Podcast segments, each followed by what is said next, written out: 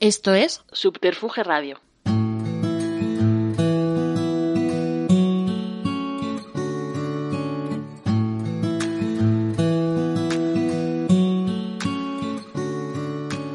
Hola, saludos de Juan de Dios Rodríguez y bienvenidos de nuevo a Estudio 8, este rincón del podcasting dedicado a la radio y a la música. Tanto este como todos los episodios que subimos los lunes de forma alterna los puedes escuchar a través de la web de Subterfuge Radio, Evox, Apple Podcast, Spotify, mi blog leyendaviva.blogspot.com y a través de mis perfiles de Facebook y Twitter. Amigo escuchante, antes de empezar te advierto que es posible que en algún momento la emoción supere a la profesionalidad a lo largo de la próxima hora. Porque hoy estoy, estamos, ante una leyenda viva que sigue ejerciendo su profesión con el mismo amor y pasión del primer día en que se puso ante un micrófono. Un profesional que ennoblece y enriquece la profesión. Y tengo el honor y el orgullo de considerarme, porque así me trata él, de ser su hijado profesional. Hoy está con nosotros Pepe Domingo Castaño, Solar. Ahí es nada. Y a lo largo de los próximos minutos vamos a hablar con él de su recorrido de vida, partiendo de su último libro, hasta que se me acaben las palabras, y concretamente sobre tres momentos claves de su carrera y sus derivadas. Hasta la SER, en la SER, y después de la SER, hay vida en la COPE. Ya he contado en varias ocasiones cómo conocí a Pepe una tarde de sábado en un lejano enero de 1973. Caramba, hace 50 años. Cuando Manolo Martín Fernández pidió a un compañero a mí realizar un reportaje sobre los radiofonistas que estaban triunfando en televisión. Y claro, para ello había que ir a Prado del Rey o a la entonces denominada Avenida de José Antonio número 32, sede de Radio Madrid Central de la SER, aquellos sábados que revolucionaban las tardes de los musicales, como les llamaba Tomás Martín Blanco, con las votaciones para el número uno de los 40 principales. Y en el estudio 6 de Radio Madrid estaba Pepe Domingo Castaño y Joaquín Prat, presentando la nueva lista y los aspirantes al puesto de honor. Saludos cordiales, Pepe. O hay que decir, hola, hola. Hola, hola, mejor, sí. mejor. Pues gracias por estar aquí. Bienvenido. y vamos a charlar partiendo de eso de, de, tu libro. Digo del último libro porque efectivamente tú has escrito tres libros, que yo sepa. Pues sí, escribí uno del Carrusel. Otro del Larguero. Era historia de un año de Carrusel, un diario. Sí. Luego escribí un libro de poemas sí, también, debajo de, la parra, sí, y luego el libro este hasta Este, que se me acaben las palabras. Cuando escribí en el blog eh, mi comentario sobre tu libro señalaba que formas parte de los pilares del medio más apasionante y fiable y que como todo sueño que se persigue cuesta sacrificios, dolor, desengaños y lucha porque el camino hasta cazar el sueño tiene que haber constancia, perseverancia y confianza en uno mismo y en su objetivo. Y de eso trata, hasta que acaben las palabras, el libro del gallego del Estrobe, que fue nombrado hijo predilecto el pasado 29 de agosto, perteneciente al municipio de Padrón, pueblo cantado por Rosalía de Castro, donde falleció en 1885, porque hasta casi la mitad de las 565 páginas vas narrando ese duro camino que te llevará a cumplir tu sueño. Esas páginas están probadas por Julio Iglesias, quien demuestra su testimonio de amistad y complicidad. Bueno, ¿qué te llevó a escribir el libro? Pues mira, no lo sé. Yo a veces lo pienso y, y, no sé por qué lo he escrito. La historia del libro es muy sencilla. Había dos partes. Hay dos partes en el libro bastante diferenciadas, yo creo que incluso en estilo. Hay una primera parte que escribí un día que me, me dio por escribir y digo, si algún día me muero inesperadamente, me gustaría que alguien supiese lo que me ha costado llegar a donde he llegado. Entonces lo escribí muy rápido y lo guardé. Entonces, pasado el tiempo, lo volví a leer y me pareció tan malo que, que, dije, no, esto no lo publico. Y se lo di a Tere, a mi mujer, para que lo leyera. Tere lo leyó y dice, estaba emocionada. Esto es muy bueno. Pero yo no la creí. Hice mal y lo seguí guardando. Y un día en una entrevista alguien me pregunta, oye, ¿por qué no escribes tus memorias. Digo, si las tengo escritas, pasa que son muy malas. Y eso lo oyó un tío en La Coruña, fíjate, lo que, lo que es la vida, ¿no? Sí. Cómo se juntan las cosas. Y me llama el tío de La Coruña, se pone en contacto conmigo y me dice, yo quiero ese manuscrito, quiero leerlo porque quien tiene que decidir se lo mandé. Y nada, pasaron tres días, ¿eh? O sea, el tío se lo bebió. Porque a los tres días me llama emocionado y me dice, tengo en las manos un bestseller importante. Y yo empecé a temblar, digo, no me pero si es muy mal, y dice que no, que es muy bueno, que es muy bueno, pero está incompleto, falta la segunda parte. Y ahí es cuando se me atravesó un poco escribir la segunda parte, que empezaba cuando llego a Madrid. A partir de ahí es lo que tuve que hacer. Y eso me costó porque tuve que elegir momentos, elegir situaciones, nombres, eh, algunos me acordaba, otros no, y tardé en escribirlo. Digo, digo, si soy capaz de escribirlo, eh, lo publicamos. Y un día, me acuerdo que llovía una tarde esa grises de Madrid, me puse al ordenador y empecé a escribir la segunda parte y me salió de un tirón, nada, en, en un mes terminé y ya está. Quizá fue por la lluvia. Pues quizá por la lluvia, porque hay un capítulo, claro. el primero dedicado a la lluvia. Por eso lo digo. Yo me vuelvo loco con la lluvia, me, me, hundo moralmente cuando llueve. La lluvia y la calle Herreros. Sí. Ahí nací. Bueno, nací en Lestrobe realmente. En Lestrobe, sí. Que no pertenece a Padrón, pertenece a Dódoro, pero a los pocos días me trajeron a, a, Padrón, a, la calle Herreros, y allí he vivido toda mi vida. Y allí empezó todo, claro. Háblame de Antonio y Rosa, de tus padres. Bueno, mi padre, yo le conocí poco. Poco. Porque es que mi problema es que éramos una familia muy grande, muy numerosa, y entonces siempre había un hermano pequeño al que cuidar y el que se llevaba los mimos. Era, el, era el segundo. No era ni siquiera el primero, que es el que lleva los primeros mimos. Era el segundo. Entonces, cuando ya empezaban a mirar a mí, venía otro.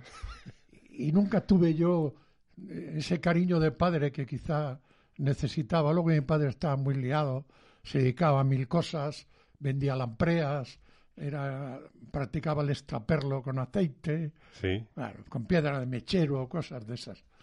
Y mi madre servía en una casa del médico del pueblo, de Padrón, era muy querida en la casa y cuando se casó dejó de eso y se dedicó, cuando ponía el carnet de identidad, a sus labores. ¿no? Y era una mujer extraordinaria, con un gran carácter, mucho genio, pero con un cariño brutal y que crió a doce hermanos, nunca nos faltó de nada, aunque nuestro padre faltó eh, muy pronto, murió en el 68, el año primero que yo viví en Madrid. Pero los recuerdos que tengo de ellos son maravillosos. Como todos los hijos, supongo. Quizá es eh, el cariño de tu madre eh, compensado con esa energía es lo que a ti más te marcó? Porque yo sé que tú por tu madre, lógicamente, has sentido una veneración, es muy especial. Bueno, tú sabes, cuando uno sale de un pueblo como Padrón, pueblo pequeño de 5.000, 6.000 habitantes, su gran ilusión es triunfar. Y es que la gente del pueblo te vea triunfar. ¿Pero por qué? Por ti mismo, no. Por tu familia, por tu madre, por tus hermanos, para que se sientan orgullosos de uno. Entonces mi gran ilusión cuando vine a Madrid era aparecer en la tele.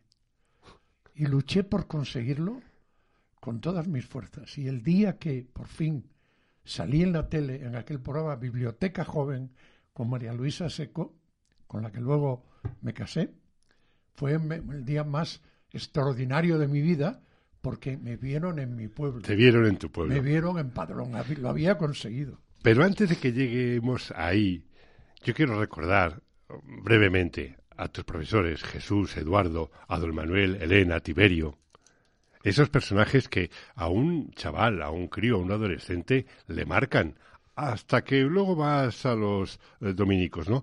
Esos profesores primeros, yo me acuerdo del que tuve aquella primaria, Don Cruz, eh, o sea, esos profesores te marcan para toda la vida. te marcan, claro. Hombre, son lo que te hacen, ¿no? Este, tienes un cuerpo y una mente que ellos van modulando a su aire, ¿no? De los que has nombrado, hay uno del que no quiero acordarme, que es eh, pues, si no le quieres... Porque pegaba unas bofetadas y yo llegaba a casa a veces con la cara colorada y decía a mi madre, ¿qué te ha pasado? No, que he tenido una pelea. No le decía que me pegaba el maestro. Porque... está don Eduardo, que era un, pedazo de pan, don Manuel, eh, eh, todos los demás eran, eran extraordinarios, pero ese otro era un poquito con la mano muy fácil. Esas dificultades de aquellos años, estamos hablando de los años 40, primeros 50, ¿es lo que te hace que tengas que ir a Asturias a estudiar en los dominicos? Bueno, en Padrón hay un convento de dominicos, de padres dominicos, que ahora hay un fraile nada más, antes había 10 o 15. Yo era monaguillo allí. Y entonces de, ser monaguillo, pues eh, tienes mucho contacto con frailes. Y un día vinieron a casa a hablar con mi madre le dijeron, Rosa, pues no sería buena idea que los niños dos de los tuyos fueran a estudiar, porque valen mucho, pero aquí van a tener pocas oportunidades. Entonces, ¿por qué no los mandamos a estudiar a Corias, Asturias, que no te va a costar nada, solo la ropa, nada más, la ropa, lo demás no costaba nada. Entonces, son dos bocas menos para alimentar. Claro. Entonces mis padres lo pensaron y nos preguntaron, y yo dije que sí, yo encantado. A mí con tal de viajar y salir de, y salir de padrón para mí era una aventura. Y allá nos fuimos. Pero sí, yo creo que fue por eso, para quitar dos bocas. Dos bocas, claro. entonces había muchas privaciones y quitar dos bocas era muy importante. Y en esa época de los dominicos, al mismo tiempo, no sé, quiero recordar el libro, cuentas, en alguna escapada, no sé qué, descubriste como la sensación del primer amor, ¿no? Y que aquello de los hábitos para ti, pues que, que no que no funcionaba, ¿no? Bueno, hay una primera época que son los años de bachillerato que no no estás en estudias y estás con el tiempo ocupado. Pero después de los seis primeros años tienes que hacer el noviciado. ¿Qué es el noviciado? Es un año en el que te dedicas únicamente a pensar, a rezar y a dormir. Entonces ahí tienes que pensar si realmente quieres seguir si tienes la carrera vocación, religiosa o no. Entonces te ponen el hábito, eso influye muchísimo, es muy emocionante. me imagino. Y te crees el hombre más santo del mundo con un hábito blanco precioso. Y ahí yo empecé a pensar, digo, ¿valgo para esto? Y un día en una procesión salimos todos los novicios vestidos con nuestros hábitos, y pasamos por la calle veíamos las chicas cuando pasábamos que hablaban y se reían.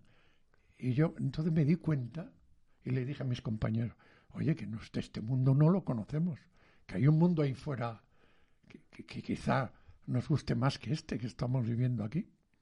Y fui al padre maestro y le dije, padre, que creo que no valga para esto y lo voy a dejar. Que esto no es lo mío. Me intentó convencer, pero al final lo conseguí y me fui. Y tienes que regresar a casa. Aquello, me imagino, quiero, recordar que supuso un cierto disgusto en casa, en tu padre. es un momento mágico del libro. Mi regreso a Padrón. Uf, me acuerdo que mi madre estaba mala, enferma, un catarro tremendo. Mi padre no estaba en casa, pero luego llegó. Y la sensación de que eh, eh, estás derrotado. O sea, tú has intentado estudiar para fraile, te has dado cuenta de que no vales dejas esa carrera con la que tus padres soñaban. Tenías la sensación de haber decepcionado a tus padres. Sí, y entonces, claro, sientes decepción de que lo que ellos esperaban de ti, tú no lo conseguiste. Y entonces yo venía con una sensación total de derrota. Y se me cayó el pueblo, la familia, mis padres, mis hermanos encima y pasé unos momentos muy duros, pero que yo creo que me han hecho me han hecho mucho bien en el futuro, ¿no?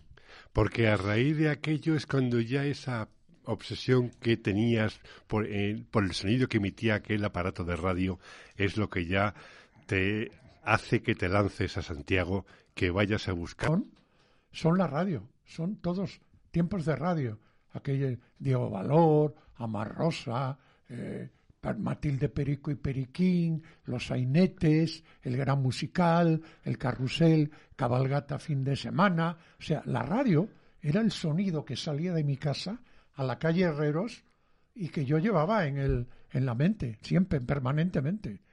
Y dice, decía mi madre que yo cogía una cuchara, imaginando un micrófono, y que imitaba, hacía publicidad con las publicidades que hacían en Radio Galicia. Sí, sí, sí. O sea que ahí empezó Y claro, la primera oportunidad que tuve de colarme en una emisora de radio, no la, de, no la dejé marchar y la aproveché. Déjame hacer un inciso. ¿En qué momento, eh, qué, te pasa por la cabeza cuando tú decides, me, me escapo a Santiago, me, me, voy a Santiago a probar? Bueno, venía de una fiesta de un, con un grupo musical, los Blue Sky, que cantaba de vez en cuando con ellos, no, no lo hacía mal. Y estábamos medio dormidos y medio borrachos todos, menos el chofer, que era el que estaba despierto. Y entonces en un momento dado me toca así, me dice, eh, para Cesario, para tal, me dice, oye, que acaban de decir en Santiago, en Radio Galicia, que necesitan voces nuevas. Tú nos estás dando la tabarra todo el día con que quieres ir a la radio. Pues mira, ahí tienes la oportunidad. Y digo, a ver si lo dicen otra vez. Entonces estuve despierto y llegando ya a Padrón, lo vuelven a decir preséntense en Radio Galicia, tal, tal, tal, a partir de mañana, a tal hora, tal hora. Entonces ya se me encendió la luz y digo, pero para hacer esto tengo que tomar una decisión total. ¿Y que era? Dejar lo que estoy haciendo y, e ir a hacer la prueba a ver qué pasa. Que sale bien, bien. Que no sale bien, lo volveré a intentar otra vez, pero ya no vuelvo a lo que estoy trabajando. Al día siguiente, me fui a la Picusa, a la empresa donde trabajaba, pedí la baja y me dijeron, ¿y a dónde vas? Y le digo, a trabajar en la radio, Radio Galicia. No había hecho ni la prueba. Me dieron la liquidación y al día siguiente me fui a Santiago. Me presenté, llamé a la puerta y sale María Teresa Navaza. Y me, me cae el alma, se me cayó los pies porque me dijo, si ya está elegida la, la voz, tenías que haber venido antes.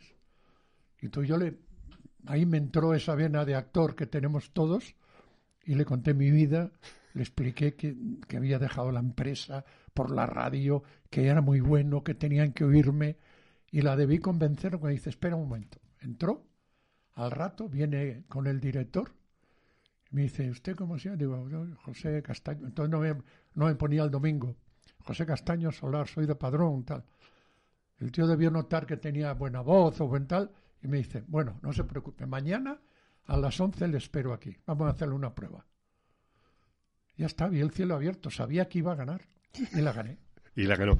Como no se trata de contar el libro, porque para eso está, hay que comprárselo y hay que leerlo. Para claro, eh, entonces, de lo que se trata es de ir dando pinceladas de aquellos momentos y rescatar lo que a mí me llamó más la atención y que parece que vamos coincidiendo.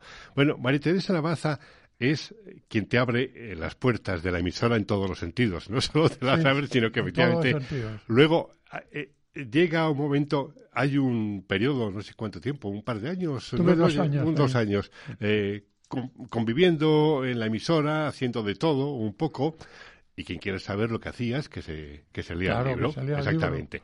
Bueno, en provincias había que hacer de todo. De todo. Claro. Había que hacer efectos de sonido, deportes, música, hacer la publicidad, lo que fuera. Había que hacer de todo.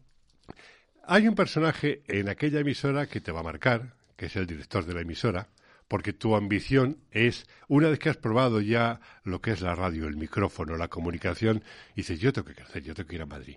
Y ahí entra el papel de ese director de Radio Galicia, Cuéntame, aquello. Bueno, eh, para empezar. Te marca. Tú llega un momento en que ves que allí, en Santiago, tu vida se había terminado.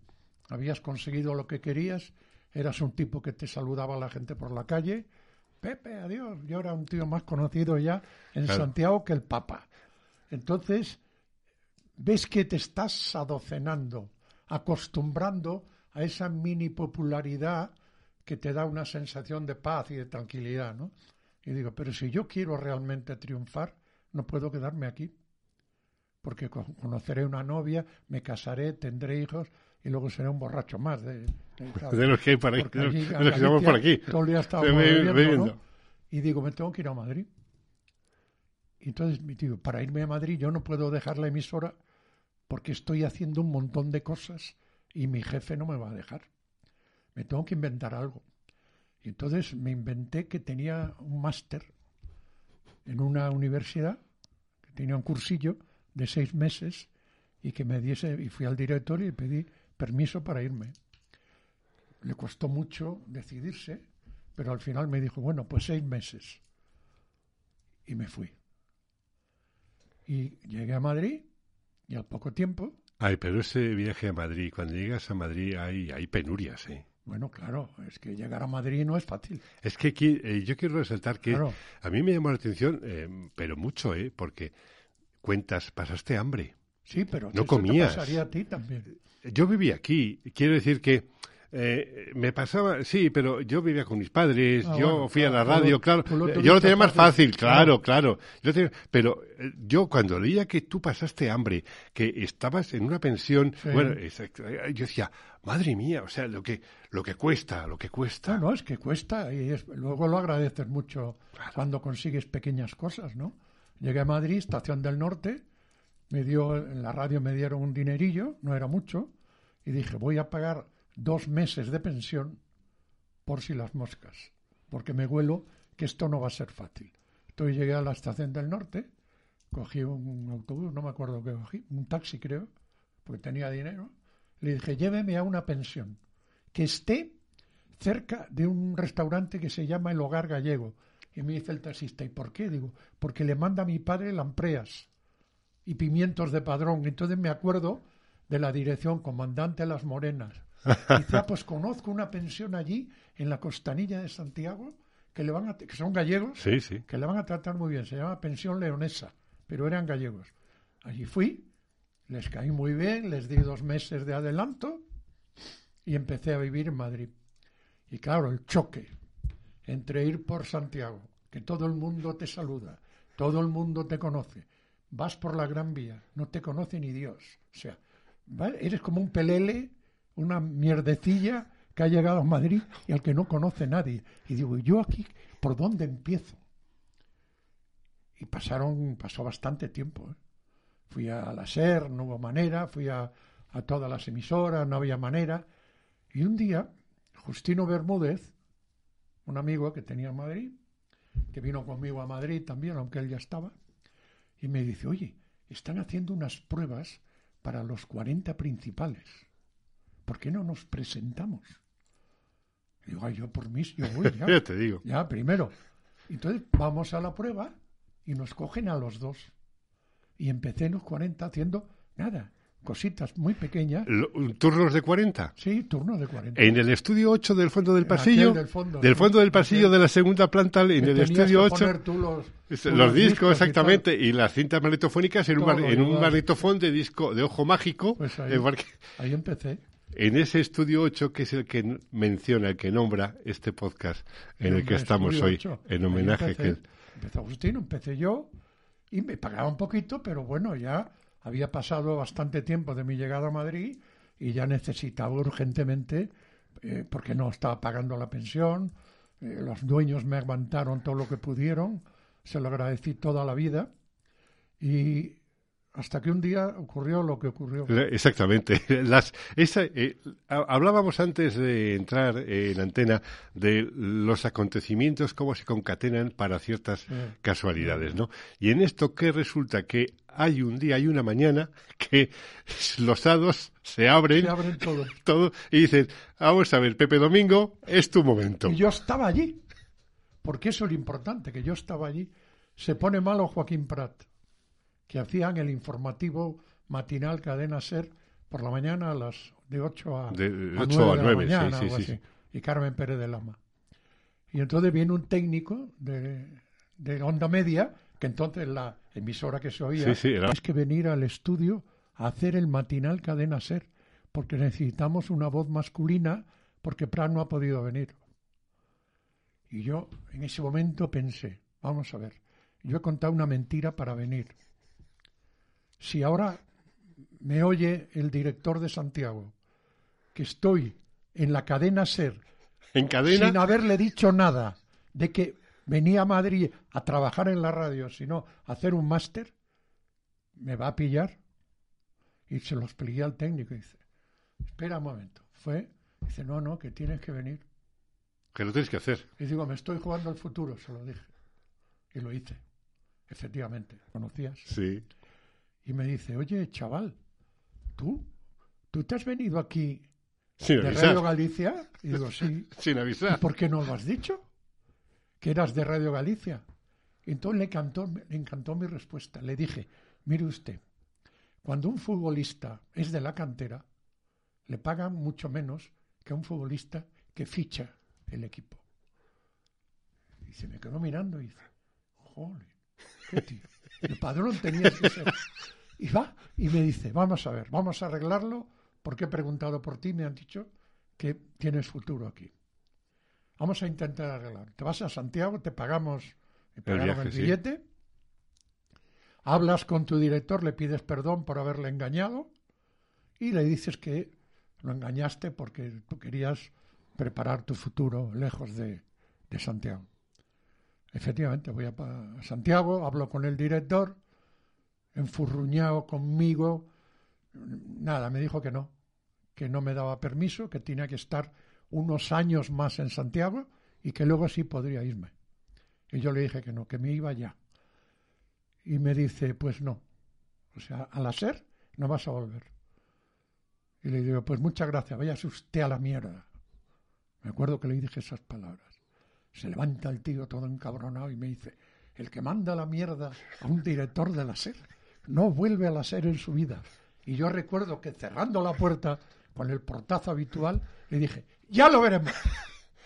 Y toda mi vida he luchado para que me volviese a llamar la SER, porque ya no pude volver a la SER. Esa, esa condena, entre comillas, duró cinco años aproximadamente. Y en esos cinco años, Pepe Domingo regresa a Madrid y las puertas que se te abre es Televisión Española y Radio Centro. Eh, ¿Qué fue primero, Radio Centro o Televisión bueno, Española? Ahí empezó la época mala mía, o sea, cuando yo una época, a Madrid, al principio no lo pasé mal. La época mala fue cuando, fue esa, la cuando de volví de Santiago. Con las puertas de la SER cerradas. Claro, ser cerrados. No tenía ya a dónde ir. Y esa condena de cinco años, tú no sabías que iba a durar cinco años. Para ti iba a ser toda la vida. No lo sabía. Yo ¿Ah? creí que ya no podría no volver a la SER. Pero en mi mente estaba que algún día me iban a llamar. Y es que lo que son las casualidades. Me dice, no sé quién me lo dijo, dice, oye, hay una emisora ahí, Radio Centro, cadena sindical, que está en el diario Pueblo, en Huertas. en Huertas. Que igual necesitan gente. Bueno, pues fui allí.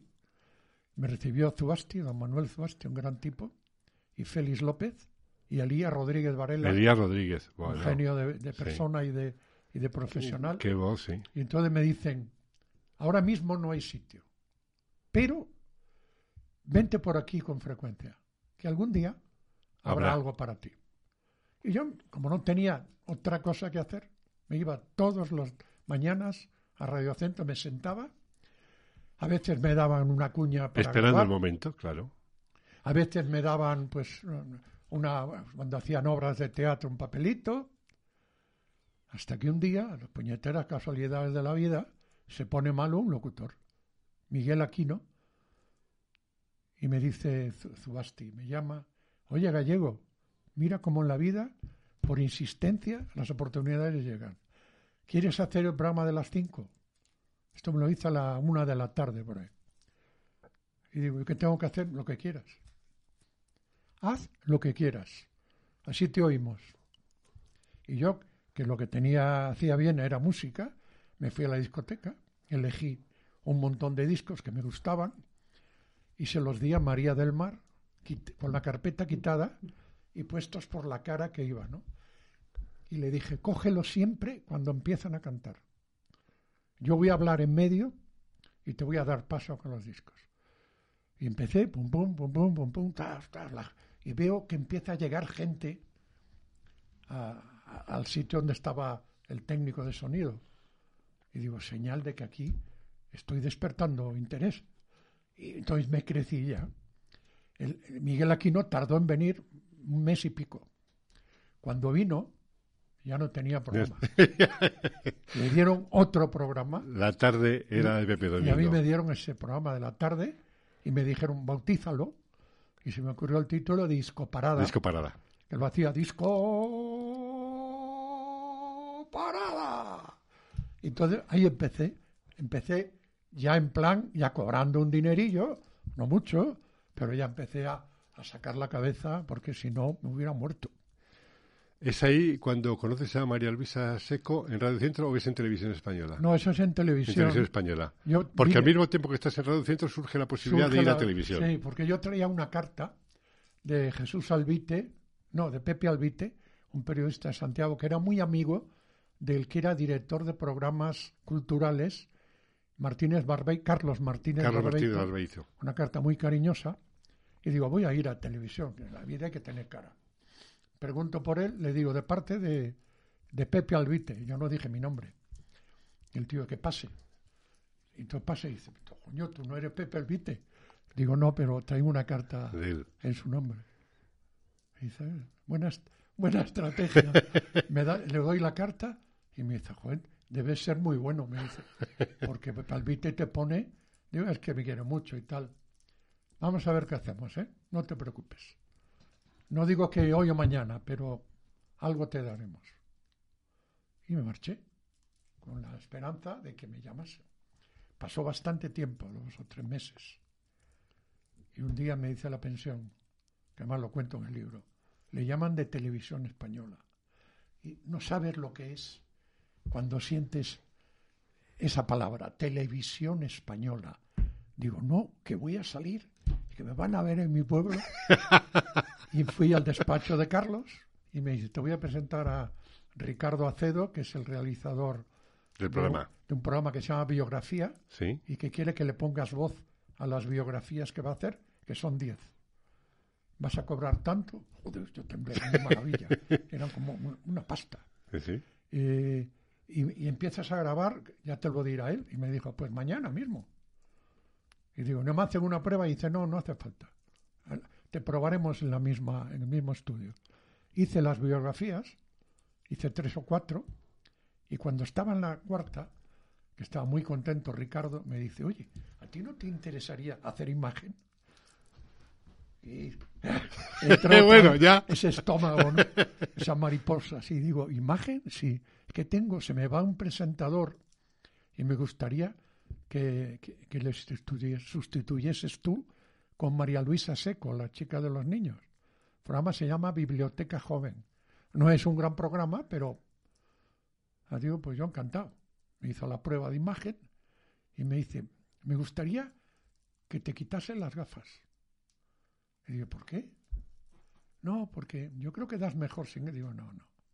No doy Forma parte de Se me quita mi personalidad.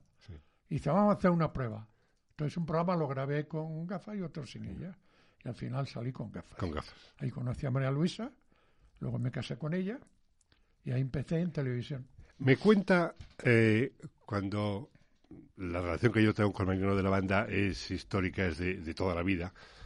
De hecho, cuando yo estoy escribiendo el blog y ya cuando empiezo a escribir el libro, él hasta una semana antes, pocos días antes de fallecer, me estaba llamando, me daba datos, me pasaba documentos y él me contó que eh, querían cambiar el rumbo del, del musical porque eh, le había pedido Tomás Martín Blanco que lo hiciera él, pero él no se encontraba a gusto, lo hizo un par de temporadas, Miki colaboró también en el programa haciéndolo, pero querían dar un salto cualitativo. Y me contó, yo le dije a Tomás, hay un chaval en Radio Centro que hay que seguirle. Yo te lo recomiendo. Esa es la, historia que me contó eh, Mariano de la Banda. Ese chico que estaba en Radio Centro, que hacía disco parada, eras tú. Era yo, sí. No vamos a contar cómo te llama Tomás, cómo llegáis a un acuerdo. El caso es que cinco años después del exilio, la SER te abre las puertas de par en par. Nunca mejor dicho. ¿eh? pero de par en ¿Sabe quién me llamó? Alfonso Morata. Alfonso Morata, sí, lo tenía apuntado. De Morata. De Morata, el jugador de fútbol que ahora está en el último Porque estaba haciendo un programa que se llamaba Camino a un futuro mejor de las cajas rurales que le daba mucha pasta. Sí, Alfonso, Alfonso Morata y Rafa Benito eran los jefes de, eran los jefes de policía de la SER, sí. Entonces encargaron a Morata que me llamase. En lugar de Rever, que era el que me tenía que haber llamado, me llamó Morata, porque querían que fuese el de publicidad y me dice, oye, ¿te interesaría venir a la SER? Y digo, tú no sabes lo, que, estás diciendo. Lo que, exacto, lo que estás diciendo en este momento. ¿Sabes que llevo cinco años esperando esta llamada? Y me dice, pues nada, mañana te esperamos aquí para hablar. ¿y cuánto querrías cobrar? Y digo, no me importa el dinero. Yo lo que quiero hacer es el gran musical. Yo no sé si habían pensado ellos en mí en el gran musical, nunca me lo dijeron, pero yo les dije que lo que yo quería era recuperar aquel gran musical de Tomás Martín Blanco que no se hacía ya ante el público, se hacía en la radio, digo, quiero hacerlo ante el público, en una discoteca, con actuaciones en directo y recuperar el fenómeno fans. Lo dije con tal convicción que me dijo Tomás, Dios mío, qué alegría me acabas de dar, pues lo vamos a hacer. Tardas como un año en hacer el gran musical y ese año previo se produce Experimental Long Play. Era un programa que se hacía en la discoteca Long Play. por las noches, no, por la tarde. El domingo a la una en el que iban promesas, empezaban los Chema Purón, Ah, sí, los sí, Carlos sí, sí. los Perales. Había, iba, invitabas a artistas, pues yo conocía a Perla Cristal, Sí. íbamos a, a mí y a otro compañero nos invitaban, que estábamos en Tele7, a, a participar en aquellas, en aquellos aperitivos de y era un programa, era un de media hora que iba de una hora y media los domingos por la mañana. Yo creo que fue el entrenamiento que se produjo para luego efectivamente Sí, al año siguiente la probatura de hacer radio lanzar fuera de la radio. el gran musical a lo grande en la discoteca cassette Sí. con estrellas, con invitados, con conciertos en directo. Pero al mismo tiempo, durante la semana, había un programa que se llamaba Cita a las 3 con 3, Oh, eso fue que era Julio Rodríguez, Jesús Alarcos y Pepe Domingo Castaño. Arturo Rodríguez. Arturo Rodríguez, Era, claro, yo me, me dieron un programa por la tarde. de 3 a Era el 4 de la peor- tarde. el peor, la peor hora de la radio y además cargado de publicidad. Toda la publicidad que sobraba durante el día A continuidad de 3 a 4. acababa en las tres, en las tres. Y me dicen, queremos saber cómo salvas eso. A ver cómo lo haces. Entonces ya, de entrada, ya cambié el nombre. Cita las tres con tres. ¿Por qué? Porque Erais éramos tres. Alarcos, Rodríguez y yo. Ya los metí, los involucré dentro del programa. Ponías discos, cantabas Cantaba sobre los lo- discos, cantaba cantaban los lo- discos, cantaba recitaba, los teatros. recitaba los teatros. Recitaba poemas. Y todo el mundo decía, hay un loco ahí en la SER a las tres que hace unas cosas que no hace nadie. Ahí empecé a, a darme a conocer. Cita las tres con Esa, tres. esa pasión por la música y por la publicidad, que luego te va a marcar y lo vamos a ir viendo en la charla que estamos desarrollando, que desgraciadamente eh, tiene que ir concentrada en un máximo de tiempo, eh, pero vamos a ir dando esos pasos. Llega las votaciones, bueno, al mismo tiempo se producen las votaciones de los sábados por la 40, tarde, sí. las que se montaban, los ríos que se montaban Prat, con Joaquín. con Joaquín Prat, eh, Arriaza, José Luis Arriaza recogía las Sí. llamadas, votaciones. Había un chaval que era una ternura, Felipe, que era mantenía a las fans a Ah, sí, raya. Felipe. Entonces era un poco disminuido, pero una gran persona. Era un, un Era crack. una- era un mantenía a las fans a raya. Felipe, sí. Y en ese mundo de fans de las canciones, de la música, te llega la ocasión, la oportunidad a ti de no cantar las de, canciones de otros, no cantar los discos, sino, chato, venga, ¿cómo sucede grabar Niña? Que tú cantes y grabes un disco. Vamos y lo que trajo luego a después. Yo quería, no, me gustaba cantar y dije siempre que si un día tenía la oportunidad cantaría, pero con una condición, tenía que ser número uno. O sea, tiene que ser una canción tan buena que llegase al número uno. Porque todas las experiencias de locutores cantantes anteriores habían fracasado. Prat, Miguel de los Santos, Caparrós, fue- Sí, bueno, sí, Caparrós sí, vendió un poquito, Eh, pero vendió un no- poquito, sí, pero y entonces dije, si encuentro una canción que me guste, lo grabo. Entonces empecé a buscar canciones. Me traían canciones, no me gustaban, grabada por Emilio. Y digo, esto es un número uno ya. esto es lo que yo quiero. Esta es la que yo estaba buscando. Le pusimos Neniña. Yo le hubiera puesto Viste Pantalón Vaquero. pero le pusieron Neniña. La grabamos y no nos gustó la grabación, la primera. Era horrible. No, habían co- no le habían cogido el truco. Entonces Emilio José me dice, vamos a grabarla con Moraleda en Barcelona, en los estudios Sí, Beltrán. sí, eh, sí. Fuimos a Barcelona, grabé la canción, me costó, porque no es lo mismo cantar que cantar que can- en un en estudio, un estudio, sí. y con cascos puestos y oyendo Y- la y música. bueno. Al final la grabé y dijimos como estrategia, si digo que soy yo el que canta, muchos tíos de la música no lo van a poner porque yo soy rival de ellos haciendo el gran musical. Y le dije a la compañía, ¿por qué no decimos, no decimos quién canta? Mandamos la canción de niña y que cada cual haga lo que quiera. Así lo hicimos. Mandamos de niña sin poner el nombre del cantante. Empezó a ponerla todo el mundo porque les gustaba. Y ya cuando la canción era un éxito de audiencia, dijimos quién era, aunque muchos ya se lo, se lo imaginaban, sí, por habían recogido. Pero no lo habíamos dicho y empezó y fue número uno y cumplí la palabra.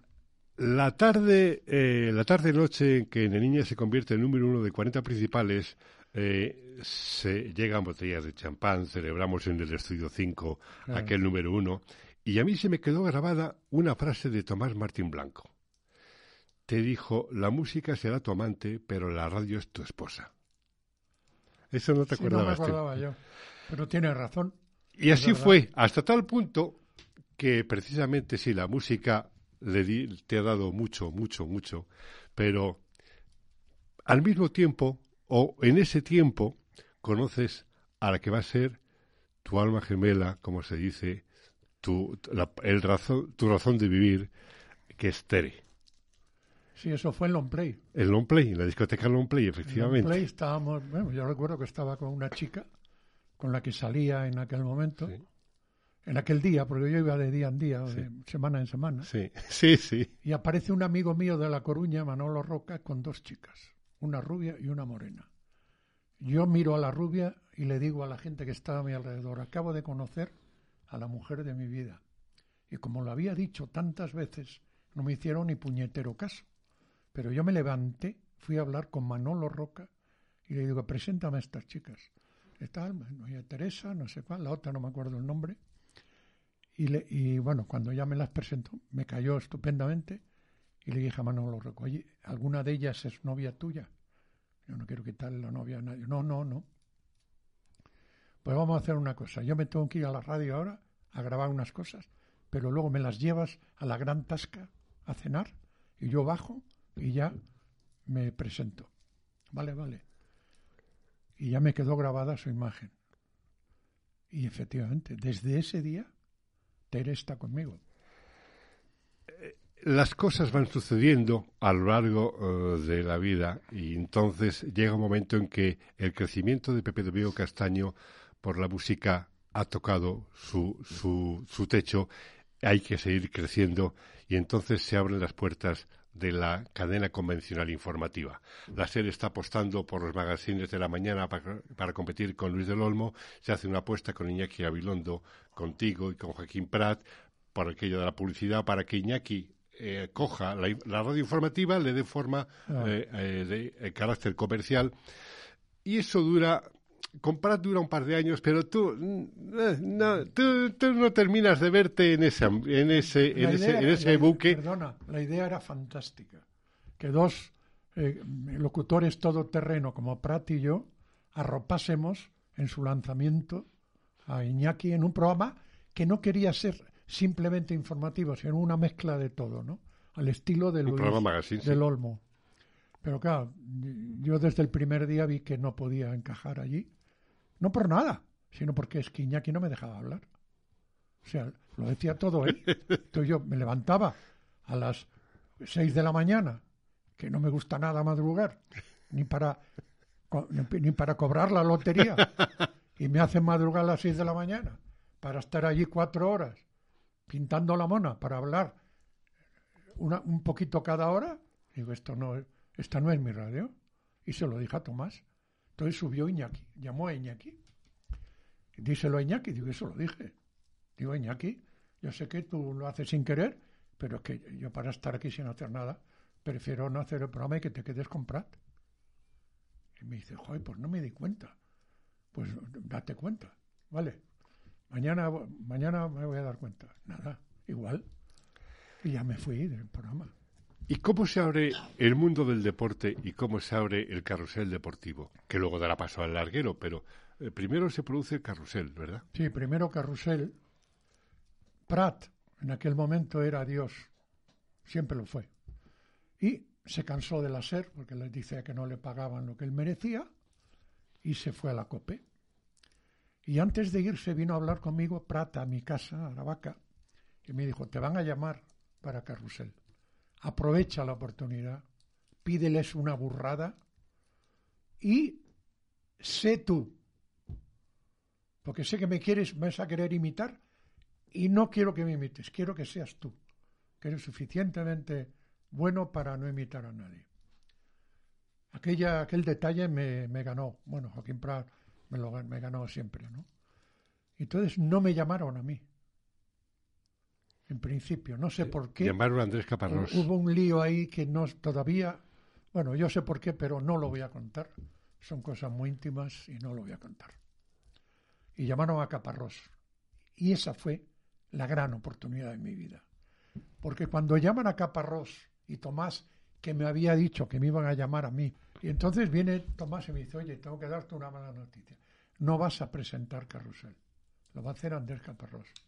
¿Y eso? Bueno, no sé qué, me explicó, no lo entendí.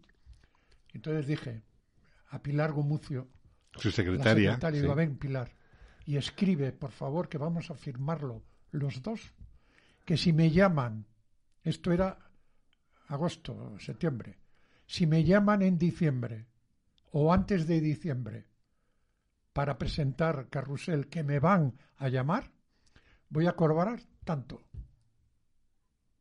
Entonces Tomás me dice, pero bueno, estás loco. Digo, bueno, vale, fírmalo. Y firmó.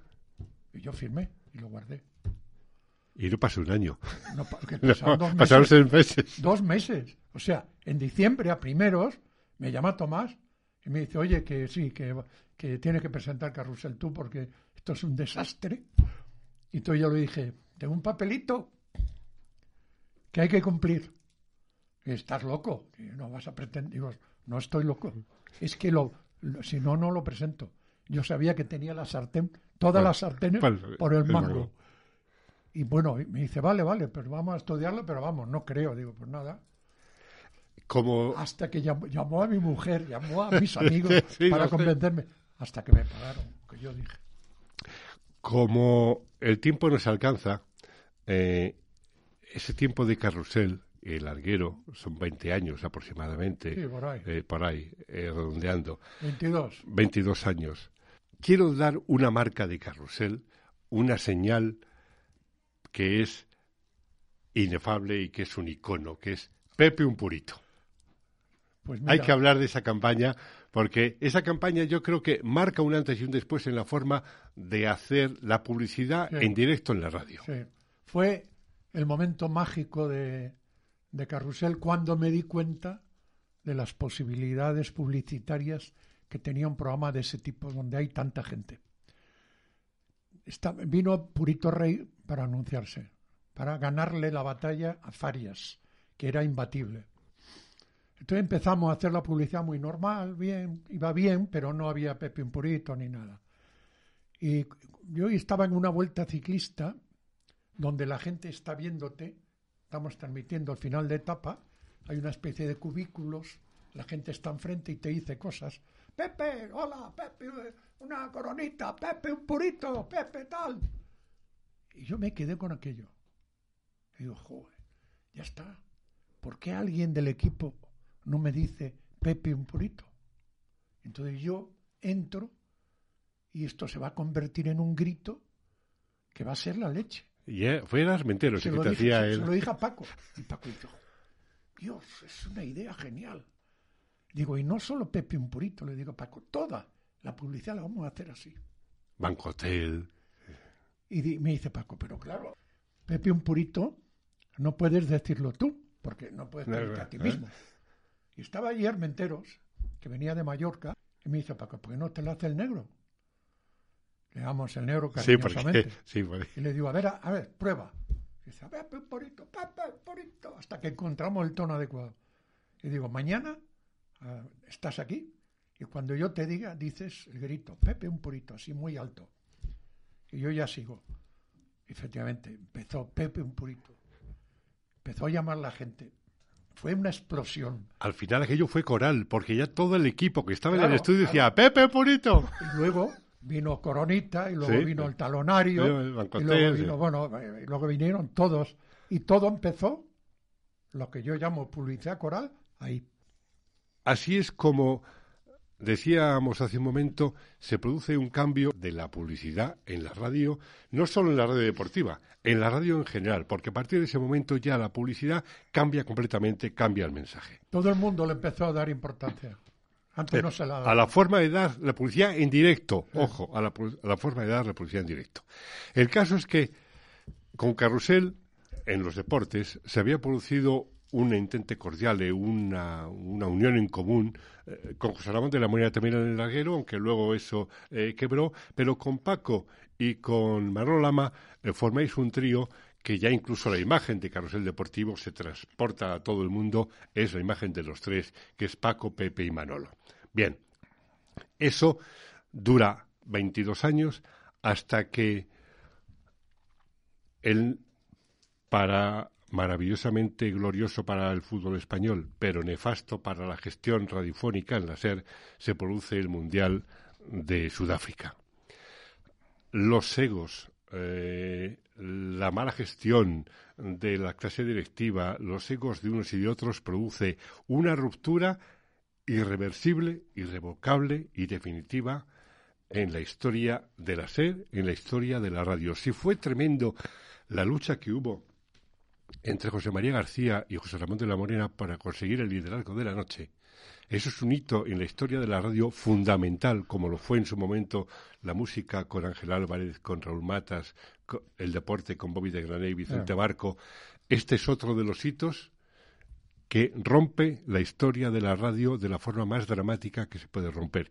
Y lo dice uno que estuvo, dos que estuvimos en la SER, uno que sigue en activo, que eres tú, y yo que sentí, y lo sigo sintiendo, una rotura interna total. Y es el día que se produce las- vuestra salida de, la, de Paco y tuya de la SER, primero la de Paco, tú por solidaridad con él al día siguiente o el mismo día a raíz de una manifestación que haces y por cuestiones de, de gestión, Manolo, eh, el enero, cinco o seis meses, en enero del año siguiente. Ese, ese, ese, eh, eh, ese mundo, tú lo cuentas como fue. Mejor dicho, tú en el libro no quieres contarlo. Dejo que lo Dejas que, Mano- que lo cuenten ellos, que lo cuenten Paco y Manolo. Sí. Pero yo sé que a ti, en el, tu fuero interno, hay algo que quisieras decir de aquella situación. De qué es lo que Pepe Domingo sintió. Aquella meta se rompía. Esa meta de tus sueños de haber llegado a la SER se rompió. Sí, Aquello pero- tuvo que ser dentro de ti. Usted lo superaba la complicidad, la amistad, la relación personal, pero aquello fue, en tu fuero interno, tremendo. Bueno, juega. Ahí hay una lucha entre la cabeza y el corazón. La cabeza te dice, tú eres gilipollas, no te vas a ir ahora, que has conseguido lo que querías, estás en un programa líder con más de dos millones de audiencia, la gente se pirra por hacer publicidad contigo, no cabe más publicidad en el programa, eres un tío conocido, popular, que gana mucho dinero, ¿te vas a ir ahora? Eso decía la cabeza. Y el corazón me decía, no vas a dejar a, A Paco a. Paco solo y al ama y a toda la gente que ha dicho que se va. ¿Te vas a quedar aquí solo? ¿Sin Paco? Ya no será carrusel, será otra cosa. Vete con ellos. Y pudo más el corazón que la cabeza y decidí irme. 37 años. Lo que me dio pena es que no me dejaran despedirme de la, de la audiencia. No me dieron ni la más mínima oportunidad. Me abrieron la puerta con malos modos, me reclamaron, me denunciaron, ganamos, a pesar porque yo tenía todavía un año más firmado de contrato, pero se demostró que el contrato no servía para nada. Luego llegaron a un entente cordial de COPE y SER y se cerraron las disputas. Porque las disputas en aquel caso también eran por la forma, el diseño del programa de tiempo de juego, que decía, en la SER se planteaba que era una copia de Carrusel Sí, Deportivo. era un plagio. Sí. Entonces el, el juez, que estaba muy bien informado, dijo, vamos a ver, este señor, don Pepe Domingo Castaño, hace la publicidad a su estilo. Y si cambia de emisora, va a seguir haciendo la publicidad a su estilo. O sea, no es privativo de la SER cómo hace la publicidad Pepe Domingo Castaño. La careta del programa la inventó él. Antes de él, nadie decía hola, hola. Entonces, claro, salió todo a favor, tuvieron que eh, recoger velas, la SER, y tragarse todo lo que habían dicho. El susto que te da el corazón fue después de eso, ¿verdad? Fue, fue, después de 13. Fue, fue tres años. Tres años después. Pero dicen, suelen decir los médicos que esas cosas se van acumulando, ¿no? Se produce ahí, ¿no? Pues a lo mejor fue por eso. O sea, yo, el 2010 está marcado en mi vida, primero porque dejo la... en mayo de 2010, sí. En diciembre muere mi madre, que era un poco mi sostén sí, claro, claro, claro. Y fue muy duro para mí, sobre todo en una emisora nueva, a punto de empezar todo, todo el engranaje. Y luego en 2013 me da un infarto que yo no sabía que tenía un infarto. Sí, porque yo hablo con Pepe, con Tere, y me dice, no, es una leve angina. sí, pero, pero estuve en la UCI casi... ¿Estuviste un día entero? No, no. Estuve, trabajando, digo. Estuve trabajando. Yo, sí, me cansaba mucho, pero entonces me llaman de la zarzuela porque habían visto un análisis. Una analítica tuya, sí. Una analítica rara que decía que yo tenía un infarto. Pero usted, ¿cómo está? ¿Usted por qué no ha venido a urgencia? No nota nada. Digo, ¿no está usted hecho un asco? Digo, pues sí. Pues venga. Y fui. Fui a la zarzuela. Me hicieron, claro, me metieron en la UCI, cateterismo, no sé qué. No me pusieron nada, ni estén, ni nada. Y desde entonces estoy, estoy, estoy así. Estoy bien, me canso únicamente cuando subo escaleras, me cuesta, pero sin embargo hago deporte y no me pasa nada. O sea, yo hago todos los días 45 minutos de. Ya no juegas al golf. Juego al golf de vez en cuando. ¿Sigues jugando? Un poquito menos ya. pero, y no siento nada. Estoy. Me ha servido para darle, como dice todo el mundo, que es verdad, importancia a la vida, que es lo único que tenemos que realmente merece la pena. Lo sé, me, consta porque en conversaciones que hemos tenido estos últimos años y sobre todo los últimos meses, eh, que, has tenido, eh, bueno, que el, recibimiento que tuvisteis en la COPE eh, os emocionó en cómo el personal de la COPE os recogió, porque al principio había, claro, comentaba Elsa hace poco cuando estuvo aquí, Elsa González, cómo eh, hubo que indemnizar a Bellán porque se había renovado con él un contrato, entonces se os recibió y entonces eh, para la gente de la COPE el llegar vosotros fue como es como algo algo milagroso y entonces sí, y entonces creo que os hicieron bueno homenajes un recibimiento muy cálido de modo que os sentisteis dentro del drama que vivíais por haber salido de la casa de toda la vida, porque Paco González había sido becario de la SED, es que había estado en el gabinete, Manolo Lama había sido becario del claro, es que eh, eh, tú habías sido veritorio, becario también, o sea, eh, es que es que era es que era tremendo, claro, por eso esas cosas luego se te rompen el corazón, el panchan, todas esas cosas, en Los aplausos aquellos cuando fuimos el primer día, que la gente se puso en pie, todos los informativos aplaudiéndonos eso lo llevo en el corazón. De por vida, claro. Porque venían, era como si llegasen los salvadores, ¿no? Y, efectivamente lo que hicimos fue romper un poco la monotonía en la que estaba sumida en aquel momento la cadena COPE y demostrar a la gente que con el personal que tenían se podían hacer grandes cosas. ¿Cuántas palabras y emociones te quedan para seguir contando radio?